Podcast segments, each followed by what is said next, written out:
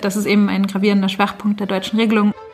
Das sieht das deutsche Gesetz gar nicht vor. Und das ähm, französische Gesetz sieht zwar so eine Haftung vor, knüpft das aber an gewisse Voraussetzungen. Und an dem Punkt ist eben das deutsche Gesetz deutlich besser als die französische Regelung.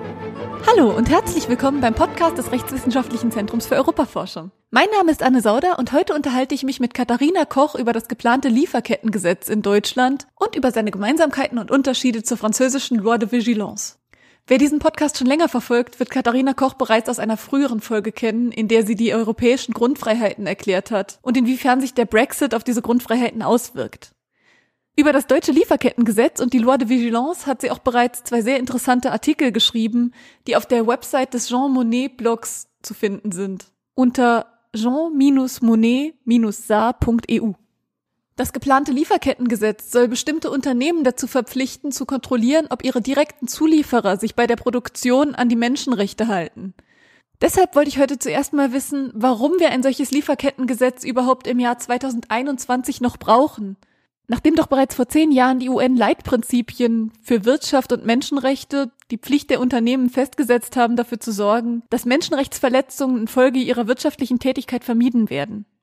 Genau, wie du gesagt hast, gibt es schon seit 2011 die UN-Leitlinien für Wirtschaft und Menschenrechte, die eben damals maßgeblich auf John Ruggie zurückzuführen waren, der eben Special Rapporteur auf UN-Ebene war für den Bereich Menschenrechte und Wirtschaft.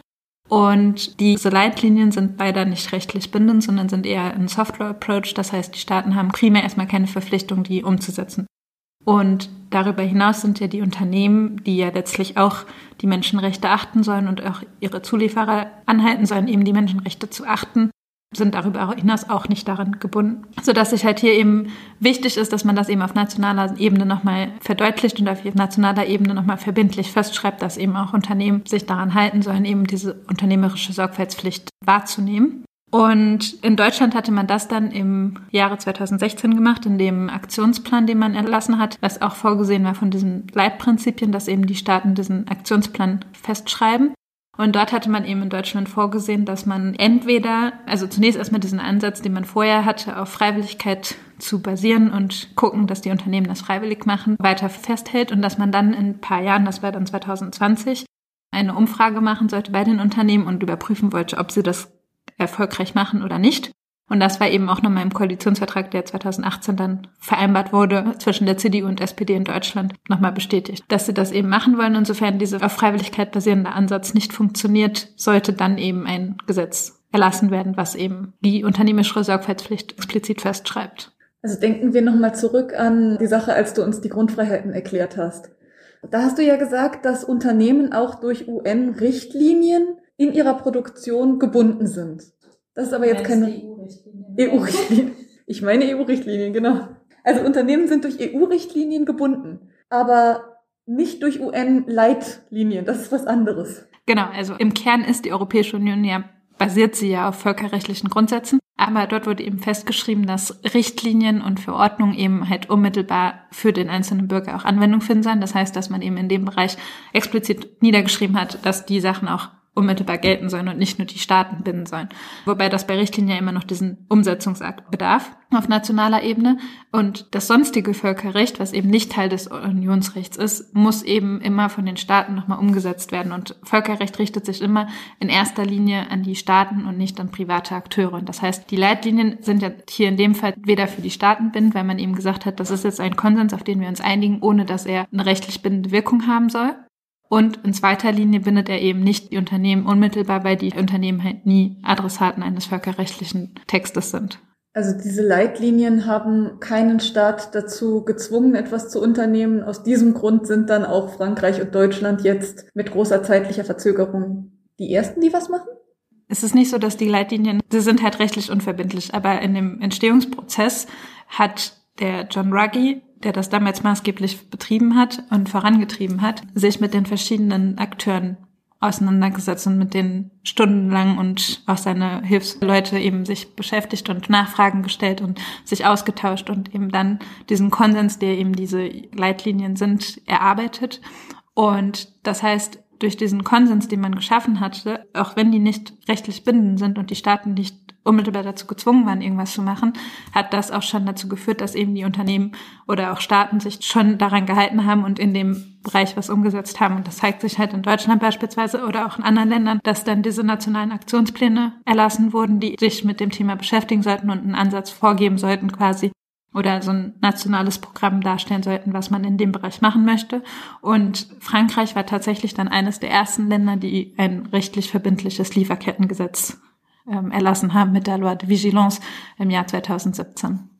Genau, auf die Loi de Vigilance kommen wir gleich nochmal zu sprechen und in einem dritten Schritt auch darauf, ob das auf EU-Ebene vielleicht dann doch noch verpflichtend werden könnte. Aber kümmern wir uns zuerst mal um Deutschland.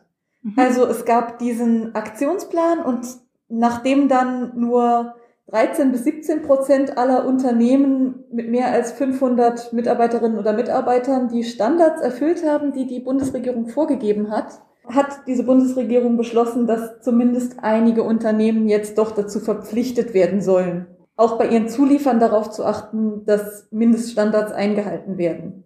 Dazu gab es dann zuerst mal im Februar diesen Jahres einen Referentenentwurf, der dann am 3. März in abgewandelter Form vom Bundeskabinett verabschiedet wurde. Beides hast du im Jean Monnet-Blog analysiert. Das schauen wir uns jetzt mal genauer an.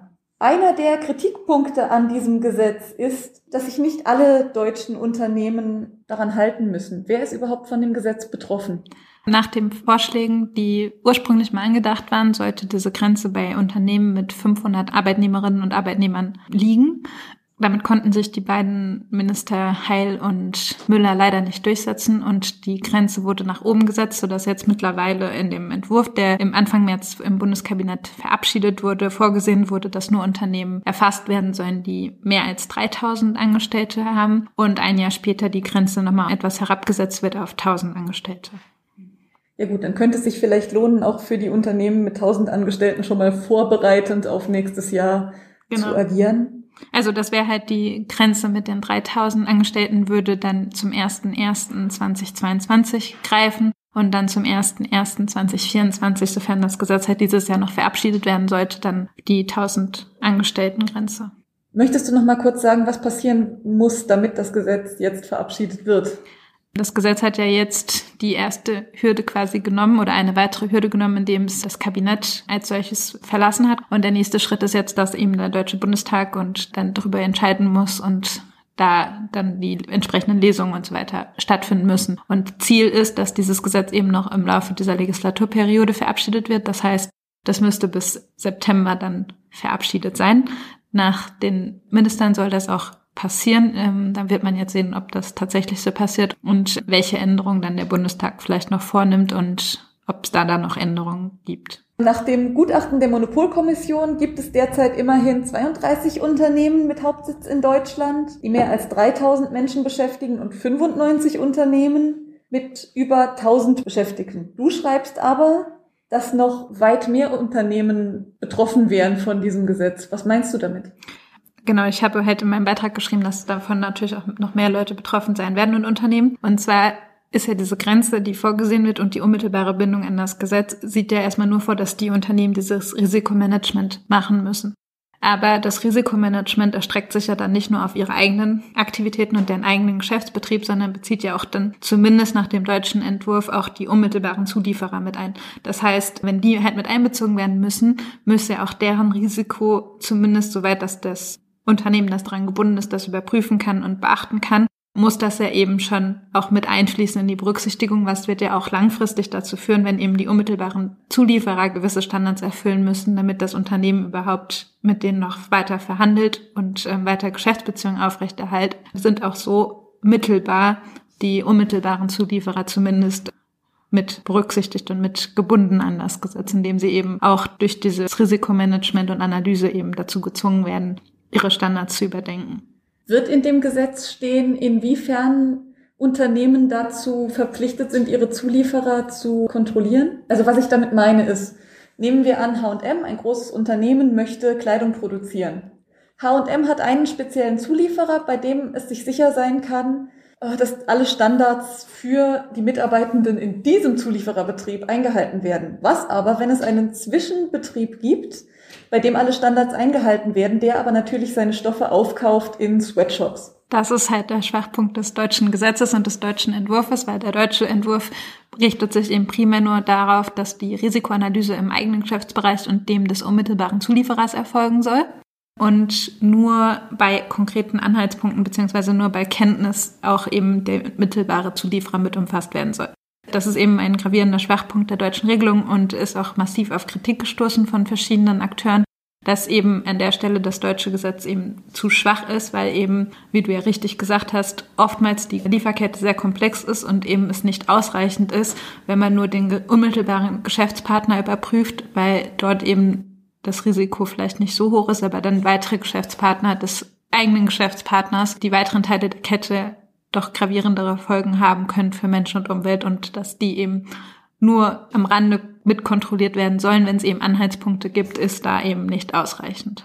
Was bedeutet da dann überhaupt am Rande und wenn es Anhaltspunkte gibt? Gibt es da irgendwelche Schwellenwerte oder äh, wenn es Berichte in der Zeitung gibt? Also vorgesehen ist, dass es eben Einheitspunkte geben muss. Das heißt, wenn das Unternehmen in irgendeiner Weise davon Kenntnis erlangt hat, dass da irgendwelche Probleme auftauchen.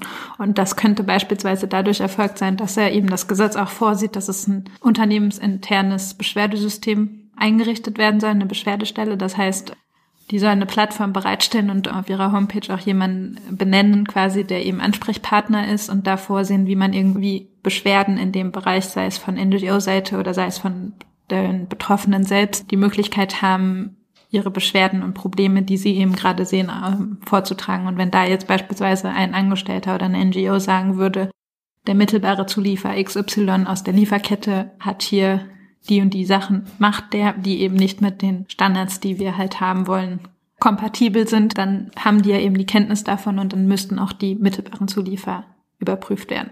Das heißt also, wenn eine NGO ganz am Ende der Lieferkette einen Sweatshop feststellt und nachweisen kann, dass dieser Sweatshop über, sagen wir, sieben Umwege einen, einen Laden beliefert, dann ist dieser Laden dazu verpflichtet, das, dem nachzugehen und ja. das zu ändern. Ja, genau so ist das. Also die brauchen eben Anhaltspunkte, im Gesetz ist nicht genau erläutert, wie dann eben die Anhaltspunkte vorgetragen werden müssen, aber es muss halt eben ein konkreter Hinweis sein, dass ein Teil dieser Lieferkette eben die Standards nicht erfüllt und da eben Probleme herrschen und dann muss das Unternehmen eben aktiv werden und sich auch das genauer anschauen. Und wenn das Unternehmen das versäumt, was passiert dann? Da sieht das deutsche Gesetz eben vor, dass es dann ein Bußgeld geben soll, das richtet sich jetzt nach dem Entwurf der Bundesregierung, also dem Entwurf, der im Bundeskabinett entlassen wurde, gibt es bestimmte Schwellengrenzen, die dann eben erreicht werden müssen für gewisse Ordnungswidrigkeiten, wenn eben was eben passiert, richtet sich danach, was für Sanktionen eben vorgesehen werden von der Regelung. Und nach dem Entwurf der Bundesregierung und der im Bundeskabinett verabschiedet wurde, wird eben ein Bußgeld vorgesehen. Es gibt dort verschiedene Ordnungswidrigkeitstatbestände. Das heißt eben, es werden gewisse Sachen als Ordnungswidrigkeit eingestuft und dann wird eben abhängig davon, um welche Ordnungswidrigkeit es sich handelt, eben ein Bußgeld vorgesehen, das eben von 100.000 Euro bis 800.000 Euro hochgehen kann. Und bei gewissen Unternehmen, die eben einen gewissen Jahresumsatz überschreiten, wird das eben an den Umsatz gekoppelt und dann soll das bis zu zwei Prozent des Umsatzes betragen. Zwei Prozent des Jahresumsatzes. Macht das den Unternehmen was aus? Das kommt eben darauf an, wie groß das Unternehmen ist. Das bezieht sich ja eben zum einen nur auf die großen Unternehmen. Wenn man sich jetzt so Unternehmen anguckt, wie ähm, beispielsweise Apple und Nestle, auch wenn beide jetzt nicht an das deutsche Lieferkettengesetz gebunden wären, weil die eben nicht in Deutschland ihren Sitz haben. Aber wenn man sich vergleichbare Unternehmen in Deutschland vorstellen würde, die eben so einen Umsatz haben, wären das irgendwie schon bei den beiden ungefähr 6,2 Milliarden Euro, die sie zahlen müssten, wenn sie zwei Prozent ihres Jahresumsatzes zahlen müssten. Das heißt, das kann im Einzelfall schon sehr gravierend sein. Okay, das, das ist natürlich eine Zahl, mit der man was anfangen kann. Gut, wie du sagst, Nestle ist eine Schweizer Firma, die, nehme ich mal an, der kann Deutschland nichts auferlegen. Genau, also die haben, so meines Wissens nach, ähm, hat Nestle keinen Sitz in Deutschland, sondern eben nur den schweizerischen Sitz und somit sind die eben nicht an das Lieferkettengesetz gebunden.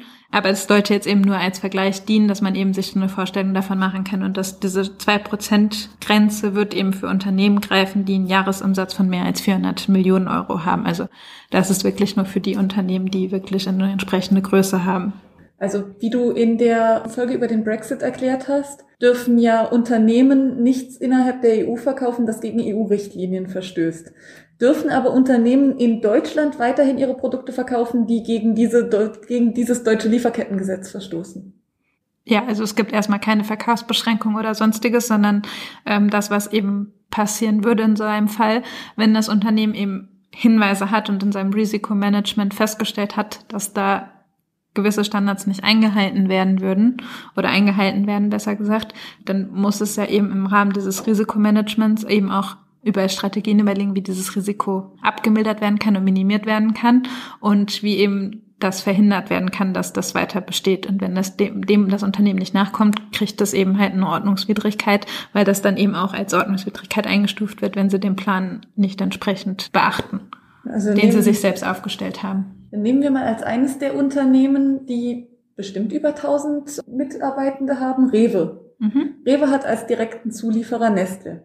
Nehmen wir an, wir hätten Belege dafür, dass einige der Produkte, die Nestle verkauft, am Ende der Lieferkette in Kinderarbeit produziert würden.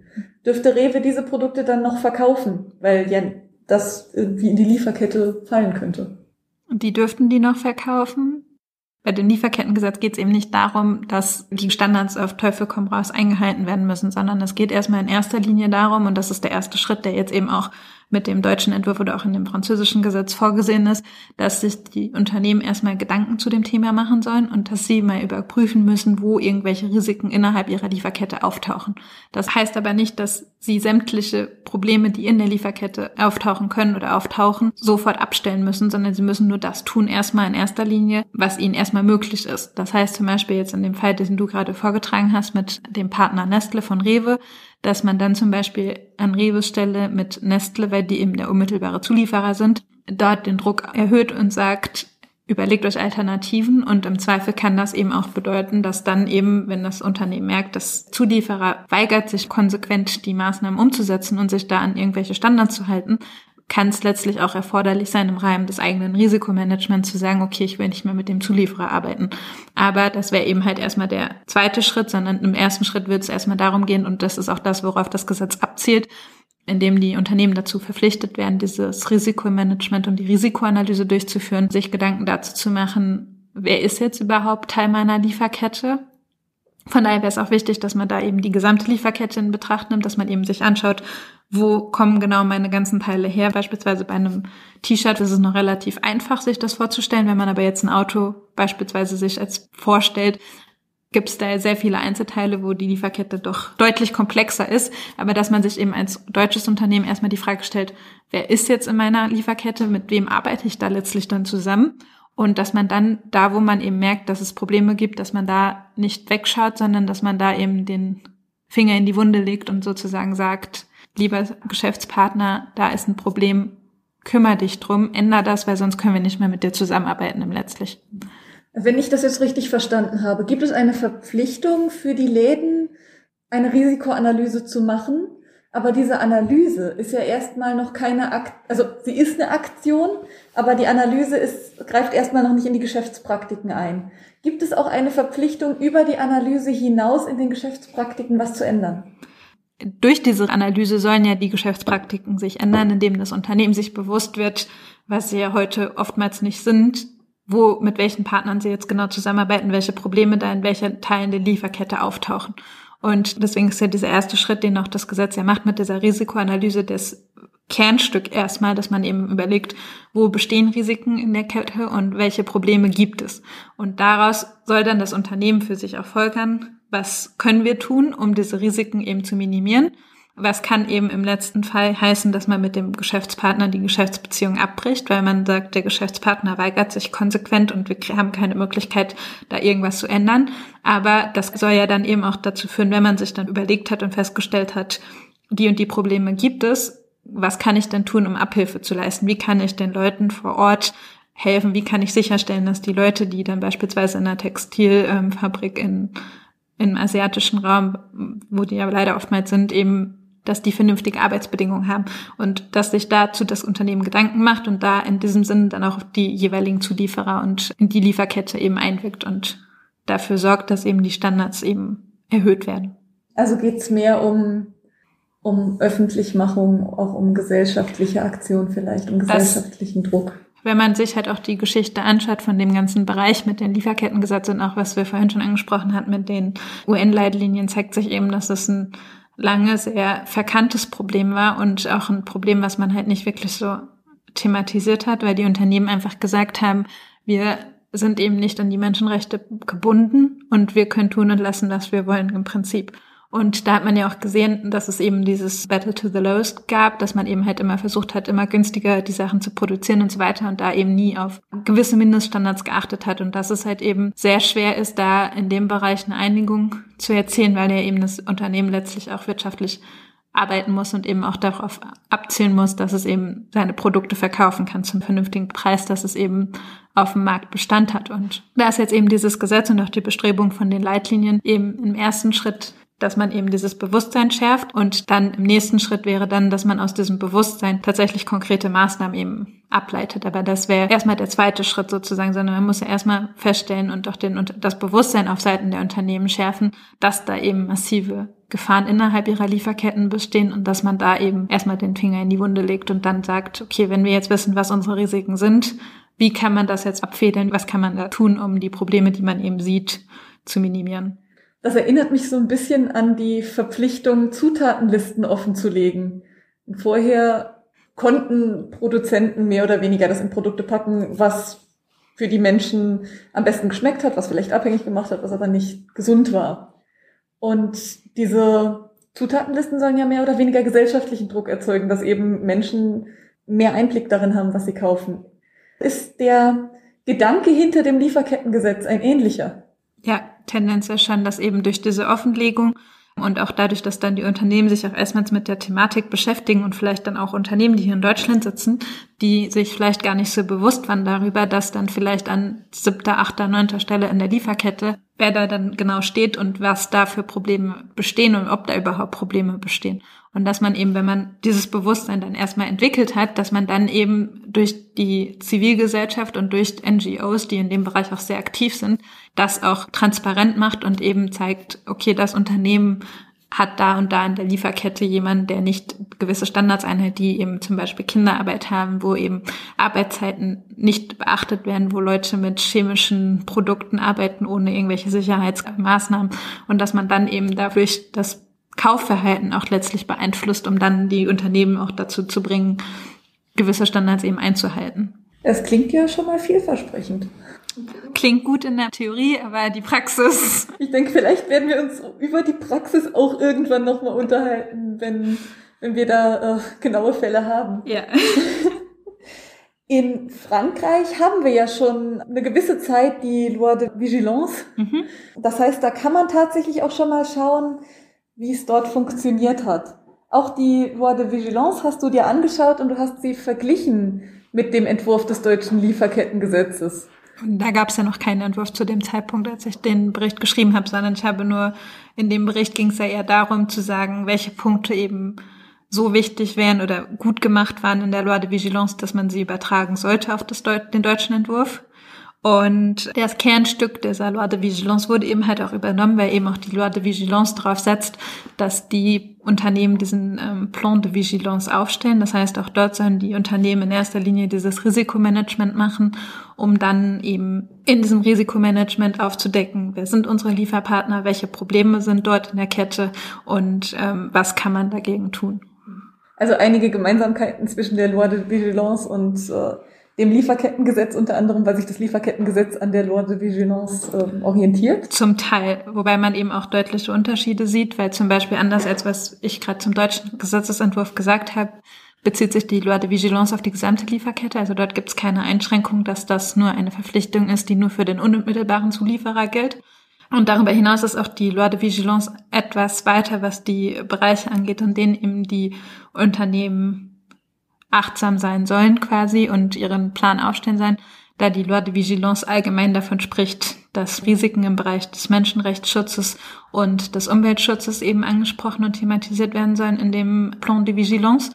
Und damit wird eben allgemein auf diese Bereiche Bezug genommen. Und da wird nicht genauer gesagt, dass da nur bestimmte Verträge drunter fallen oder so weiter.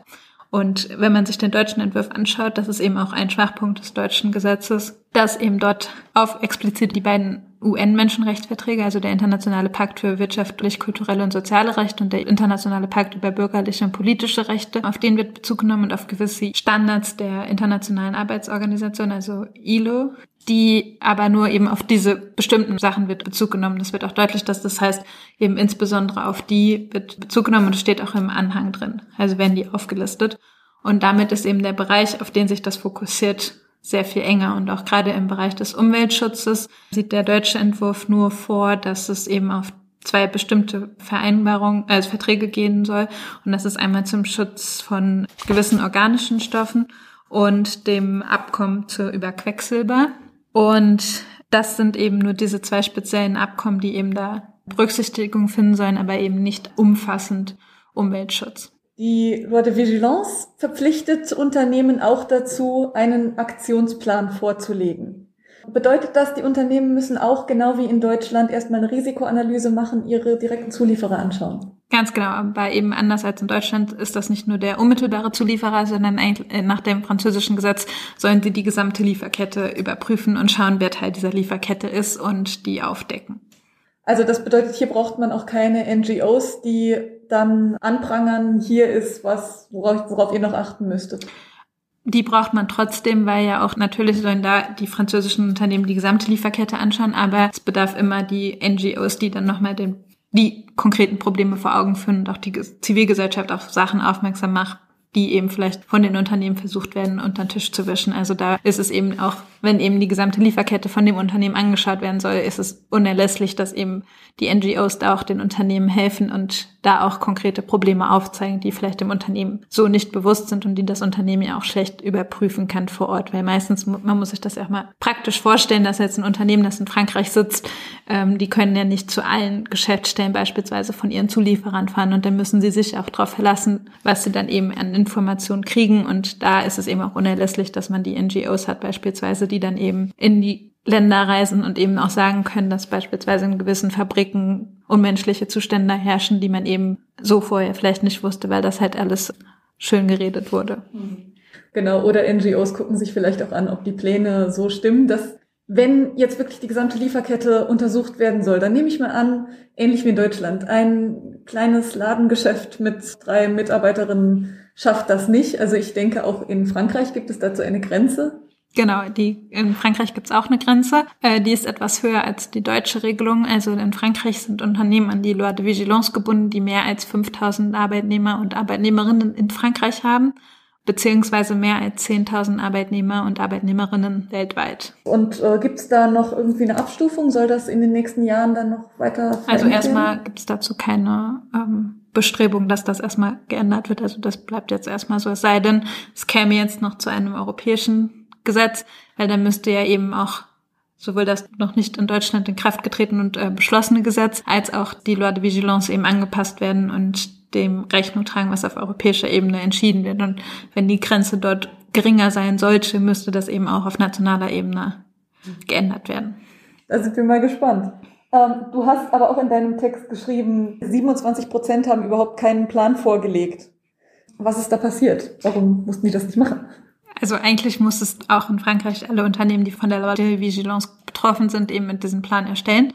Das Problem ist allerdings, dass es keine zumindest transparenten Listen gibt, welche Unternehmen da jetzt drunter fallen. Das heißt, es gibt von staatlicher Seite zumindest für die Öffentlichkeit keine Listen, wo genau aufgeführt wird, welche Unternehmen dazu zählen. Das heißt, diese Statistik und auch diese Zahl von den 27 Prozent ist eben das, was in einer Studie rauskam, die eben verschiedene Akteure gemacht haben die eben die statistischen Daten, die man hatte, zu Rate gezogen haben und eben auch gewisse Hinweise aus den Unternehmen und auch aus der äh, Zivilgesellschaft eben zusammengepackt haben. Das heißt, man weiß, diese 27 Prozent ist halt nur ein Anhaltspunkt, aber es fehlt halt eben an dieser Transparenz, dass man genau prüfen kann, welche Unternehmen überhaupt diese Schwelle überschreiten und damit eben diesen Plan aufstellen müssen.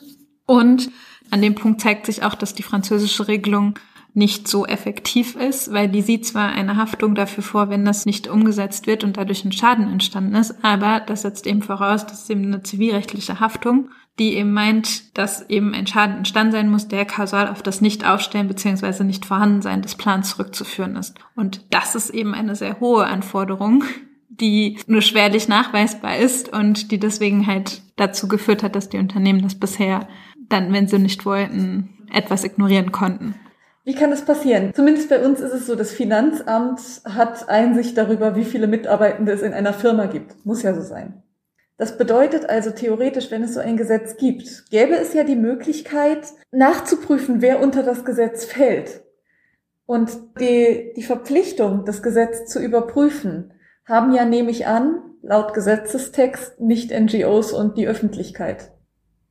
Das wird in dem Gesetz selbst nicht vorgesehen, wer das jetzt genau überprüfen soll. Also in dem Gesetz, das muss man sich so vorstellen, das sind halt vier oder fünf Artikel, die eben in dem französischen Code de Commerce, also das im Handelsgesetzbuch eingefügt wurden. Aber es wird dort nicht genauer darauf Wert gelegt oder eingegangen, wer jetzt dafür zuständig ist, das durchzusetzen und zu überprüfen.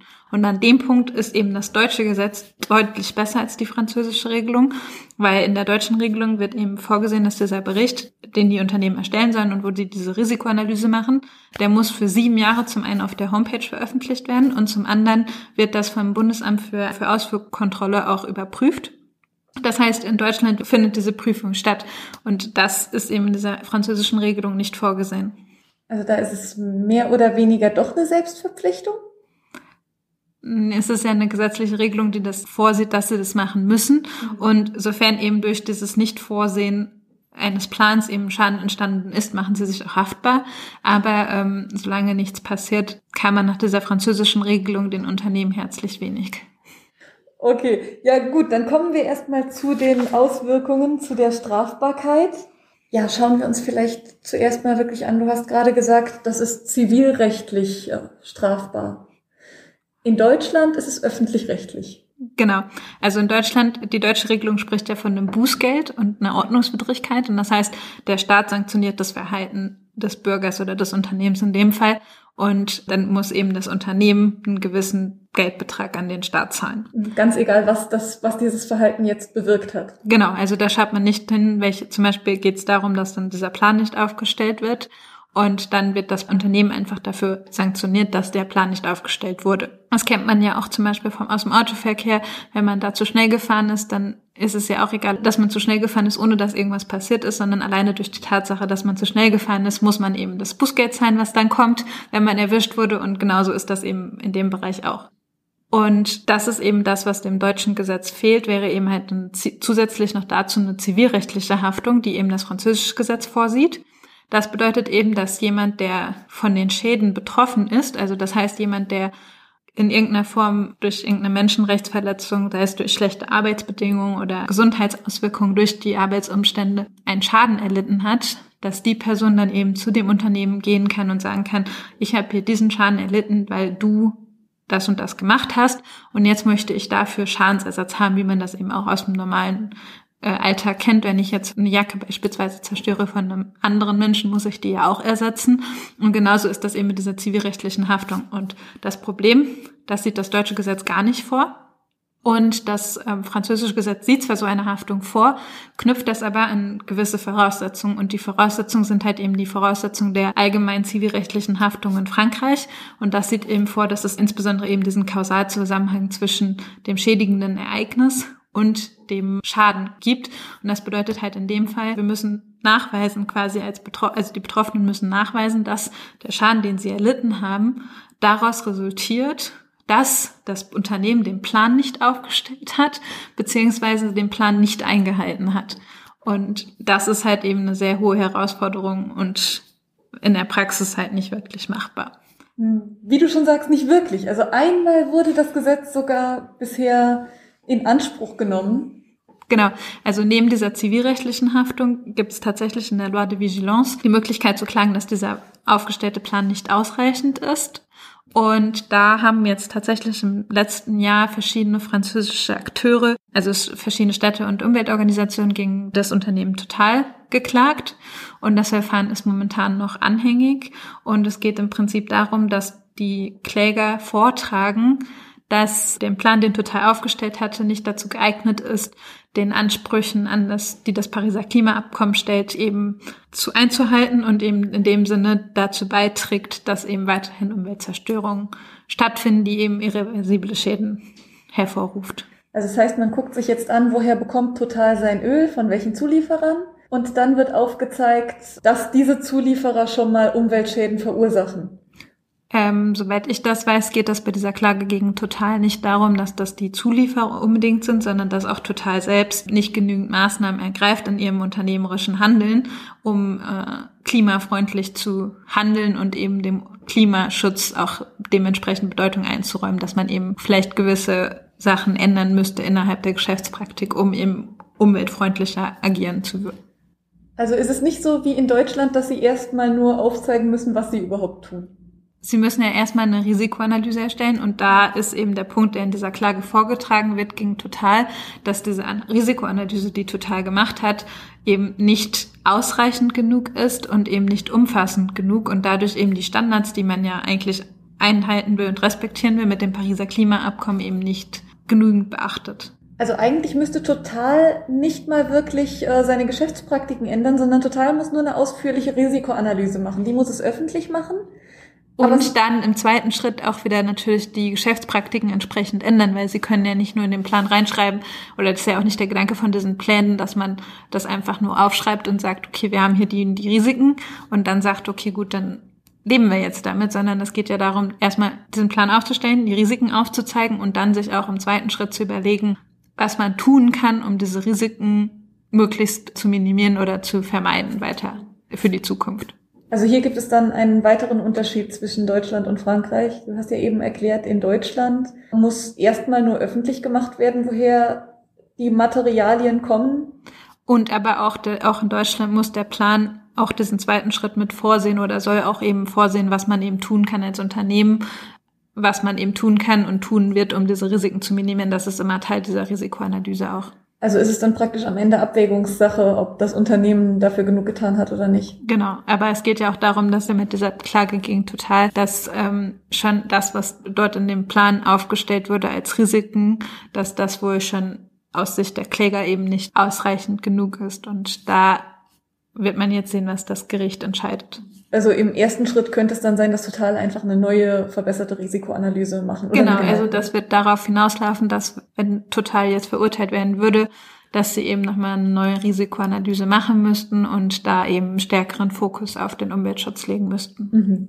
Aber im zweiten Schritt, äh, wenn jetzt in der Loi de Vigilance festgelegt ist, dass das Pariser Klimaabkommen eingehalten werden muss, muss dann nach der Risikoanalyse dafür gesorgt werden, dass Schritte eingeleitet werden, die genau diese Grenzwerte am Ende erreichen, die das Pariser Klimaabkommen vorschreibt.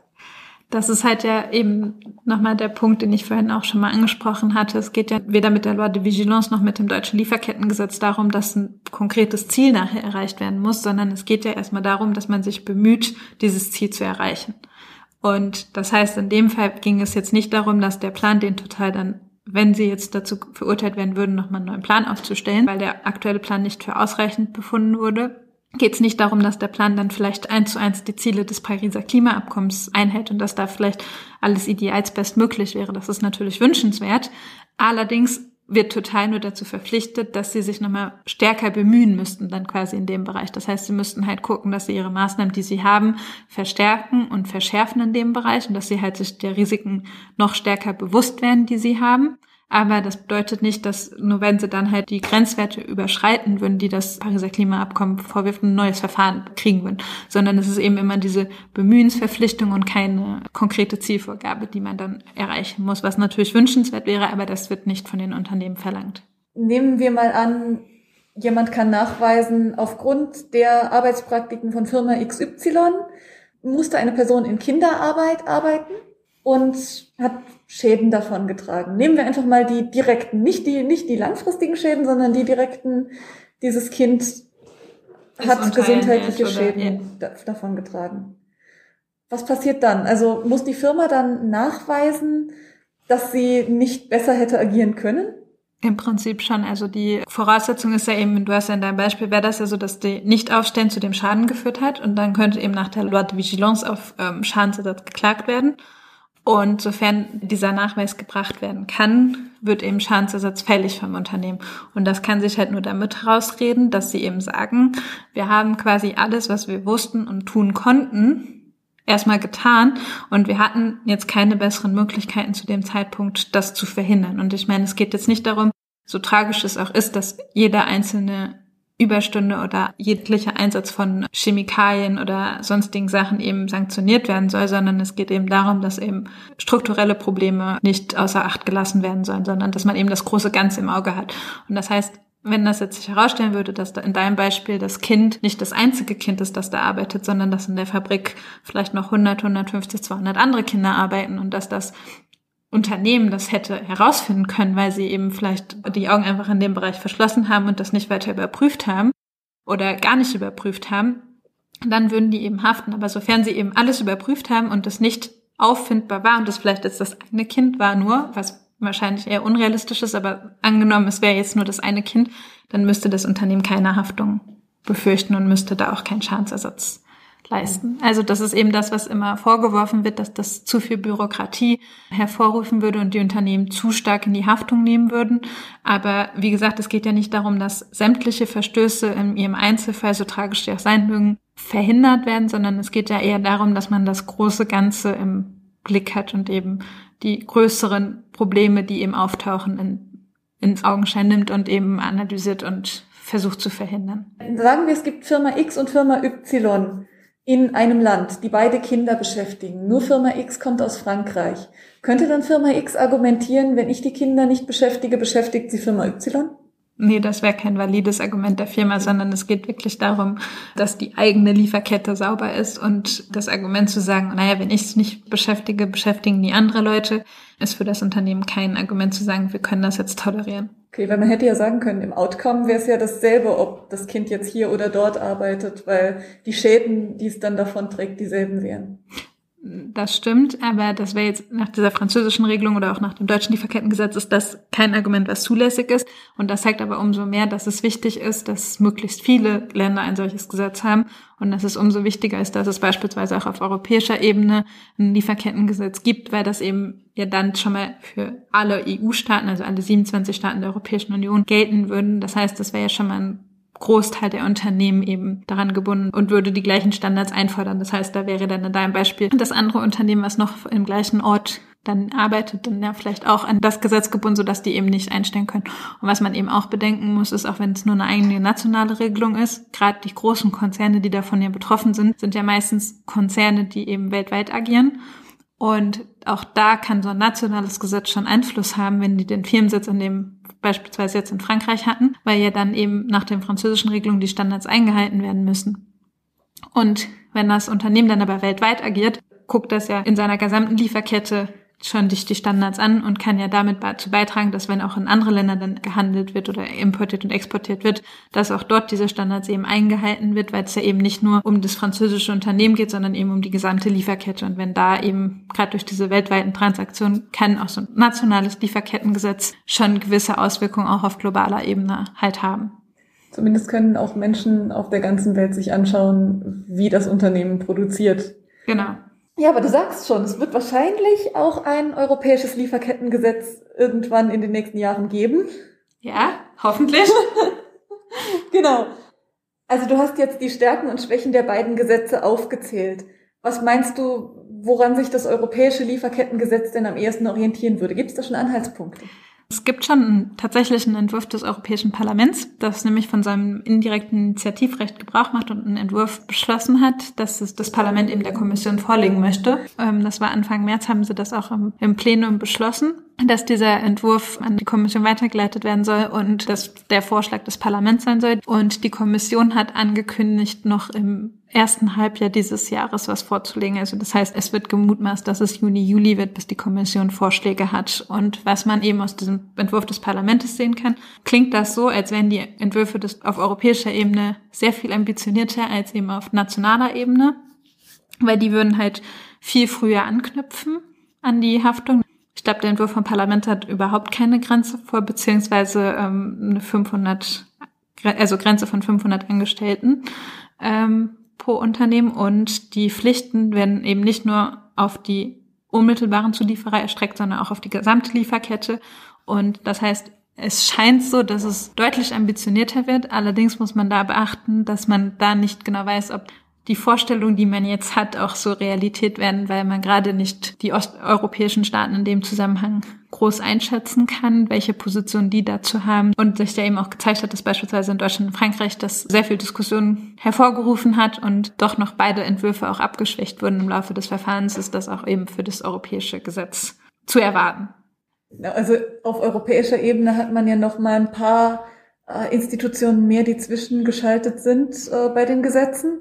Fangen wir vielleicht mal am Anfang an. Also du hast gesagt, das Europäische Parlament hat von seinem Initiativrecht Gebrauch gemacht. Von dem indirekten Initiativrecht. Also auf europäischer Ebene kann ja das Parlament anders als der Bundestag beispielsweise in Deutschland nicht unmittelbar Gesetzesvorhaben vorschlagen und sagen, wir wollen jetzt über diesen Entwurf abstimmen, sondern das Initiativrecht hat auf europäischer Ebene eben nur die Kommission. Das heißt, das, was das Parlament jetzt gemacht hat oder machen wird, ist eben, dass das Parlament gesagt hat, die Kommission gebeten hat, das, was sie der jetzt gegeben haben in diesen Entwurf, als Gesetzesvorschlag einzubringen ins Parlament. Das heißt, die Kommission ist aber dazu nicht gezwungen. Das heißt, die Kommission schaut sich das jetzt an und kann dann sagen, finden Sie gut und übernehmen Sie so. Oder Sie können noch Änderungen vornehmen und dann Ihren geänderten Vorschlag einbringen. Allerdings hat sich in den unabhängig jetzt von dem Thema gezeigt, dass meistens, wenn das Parlament was vorgeschlagen hat, die Kommission das auch so als Gesetzesinitiative vorangebracht hat und eingebracht hat ins Parlament und in den normalen Gesetzgebungsverfahren. Und in dem Punkt wird jetzt halt eben zu schauen sein auf die Kommission mit dem ambitionierten Vorhaben des Parlaments eben mitgeht, was Stand jetzt wohl so scheint nach den Äußerungen, die man entnehmen kann. Aber ich bin mir relativ sicher, dass da noch die ein oder andere Abweichung und äh, Aufweichung der Regelung passieren wird. Da habe ich eine kurze Zwischenfrage. Wenn du sagst, es gibt ein indirektes Vorschlagsrecht, ist die Kommission nach den Verträgen dazu verpflichtet, diesen Vorschlag des Parlaments in irgendeiner Art auf die Tagesordnung zu setzen? Die Kommission ist nicht verpflichtet, den Vorschlag von Parlament und auch der Rat hat ein solches indirektes Initiativrecht einzubringen. Allerdings, wenn sie das nicht tun, müssen sie eine begründete Stellungnahme dem Organ eben zukommen lassen, das den Vorschlag eingebracht hat, warum sie jetzt nicht dieser Meinung sind und warum sie das Vorhaben nicht weiter vorantreiben. Das Gesetz hängt jetzt in der Kommission. Die Kommission wird jetzt einen Gesetzesentwurf ausarbeiten. Was passiert im nächsten Schritt? Ähm, wenn die Kommission ein Gesetzesvorhaben ausgearbeitet hat, wäre der nächste Schritt, dass es dann den normalen Gesetzesweg auf europäischer Ebene geht. Das heißt, es wird dann ins Parlament und den Rat gehen, die dann halt eben in dem normalen Verfahren abstimmen müssten und Änderungen vorbringen können und sich einigen müssen. Und nur wenn beide Organe dem Vorhaben zustimmen letztlich, würde das halt eben gesetzt. Und da zeigt sich eben auch nochmal, wo ich befürchte, dass da noch die eine oder andere Aufweichung kommen wird, dass eben im Rat, der ist ja eben national dominiert, wo eben die Minister der einzelnen Staaten sitzen. Und da man ja jetzt gesehen hat, dass in Deutschland und auch in Frankreich die Gesetze sehr umstritten waren und auch eben nicht besonders effektiv und besonders eingreifend sich gestaltet haben, gehe ich davon aus, dass die Minister, die auf nationaler Ebene nicht so überzeugt von dem Gesetz waren und versucht haben, das Gesetz eher abzuschwächen, dass sie das eben auch in gleicher Weise auf europäischer Ebene machen werden und dass sie damit dem einen oder anderen Punkt, der eben auch beispielsweise in Deutschland geändert wurde, jetzt im Verfahren dann auch noch auf, versuchen, auf europäischer Ebene zu ändern.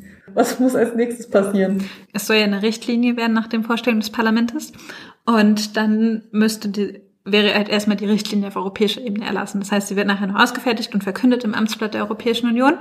Und bei einer Richtlinie ist es dann halt so, dass die nur Ziele vorgibt. Und diese Ziele müssen dann eben, und adressiert ist halt damit eben auch an die Mitgliedstaaten adressiert. Und diese Ziele müssen dann eben von den Mitgliedstaaten in einem nationalen Transformationsakt eben umgesetzt werden und müssen eben ins nationale Recht transformiert werden. Wie das dann aber geschieht, bleibt den Staaten dann überlassen. Das heißt, da können die, haben die Staaten immer einen gewissen Handlungsspielraum. Aber je nachdem, da kann die Richtlinie strenger sein oder weniger streng sein. Das kommt eben auf die Richtlinie an, wie viel Spielraum die Staaten letztlich haben. Aber das wäre dann eben der nächste Schritt. Dass dann eben die Staaten, sofern es dann die Richtlinie beschlossen ist, innerhalb der von der Richtlinie gesetzten Frist eben ins nationale Recht umgesetzt wird und dann das nationale Recht vorsieht, dass dann eben die und die Regelung in Umsetzung der Richtlinie quasi das dann geändert wird. Das heißt beispielsweise, wenn jetzt das deutsche Lieferkettengesetz in Kraft träte, tatsächlich nach den Vorstellungen und dann eben eine europäische Richtlinie käme, die sagen würde, wir haben hier keine Grenze, welche Unternehmen davon betroffen wären, dann müsste auch Deutschland diese Zahl aus dem dann in Deutschland bestehenden Gesetz streichen. Das war Katharina Koch über den Entwurf für ein deutsches Lieferkettengesetz, die Loi de Vigilance und eine mögliche europäische Regelung. Wenn Sie, liebe Hörerinnen und Hörer, jetzt noch Fragen oder Anregungen für uns haben, schreiben Sie uns gerne eine Mail an rze.uni-saarland.de und besuchen Sie unsere Website unter www.ius-saar.eu.